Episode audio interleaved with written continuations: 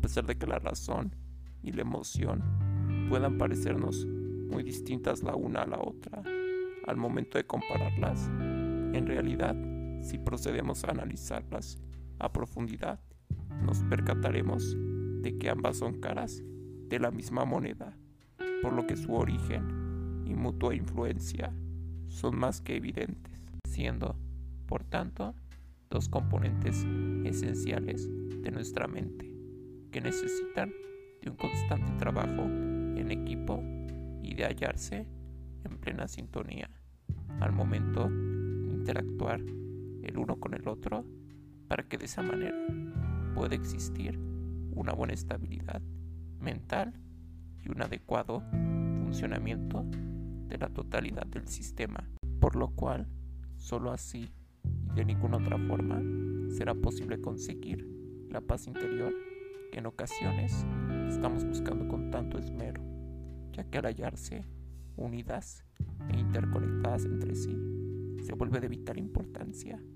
que una de ellas se encuentre en óptimas condiciones para que la otra también pueda estarlo. De igual forma, no solo la calidad influye, sino que la cantidad también forma parte integral del resultado final, debido a que si hay una elevada presencia de razón, se ve opacada la empatía y conexión interpersonal, y si en caso contrario se encuentra una excesiva presencia de emoción, se ve nublado el buen juicio y la coherencia. Con esto nos podemos dar cuenta del enorme error que representa escoger preferentemente a una sobre la otra, creyendo que con eliminar o suprimir a alguna de estas de la ecuación sería más que suficiente para dar con un punto final al conflicto, cuando la verdadera solución sería reconciliar a ambas, porque aunque en ciertos instantes de nuestras vidas pareciera más viable deshacernos de la emoción o de la razón, tentados a creer que se encuentran despojadas de utilidad y son nada más que un peso muerto sobre nuestros hombros, la realidad es que ambas, tanto fisiológica como psicológicamente, han sido de un incalculable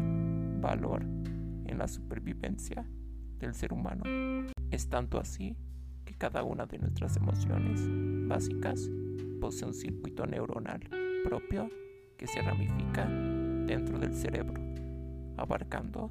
varias áreas de los lóbulos frontal, parietal, temporal y occipital,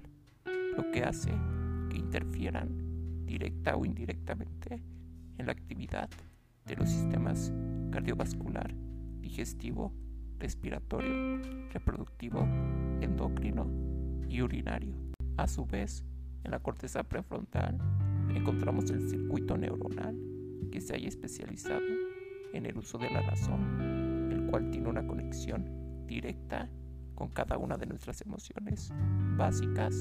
y con los distintos órganos sensoriales que abarcan a nuestro cuerpo, lo que lo convierte en uno de los principales sistemas de regulación y toma de decisiones. Bueno, eso es todo por este capítulo. Espero se les haya hecho interesante y les haya ayuda en sus vidas. Hasta un próximo capítulo. Muchas gracias.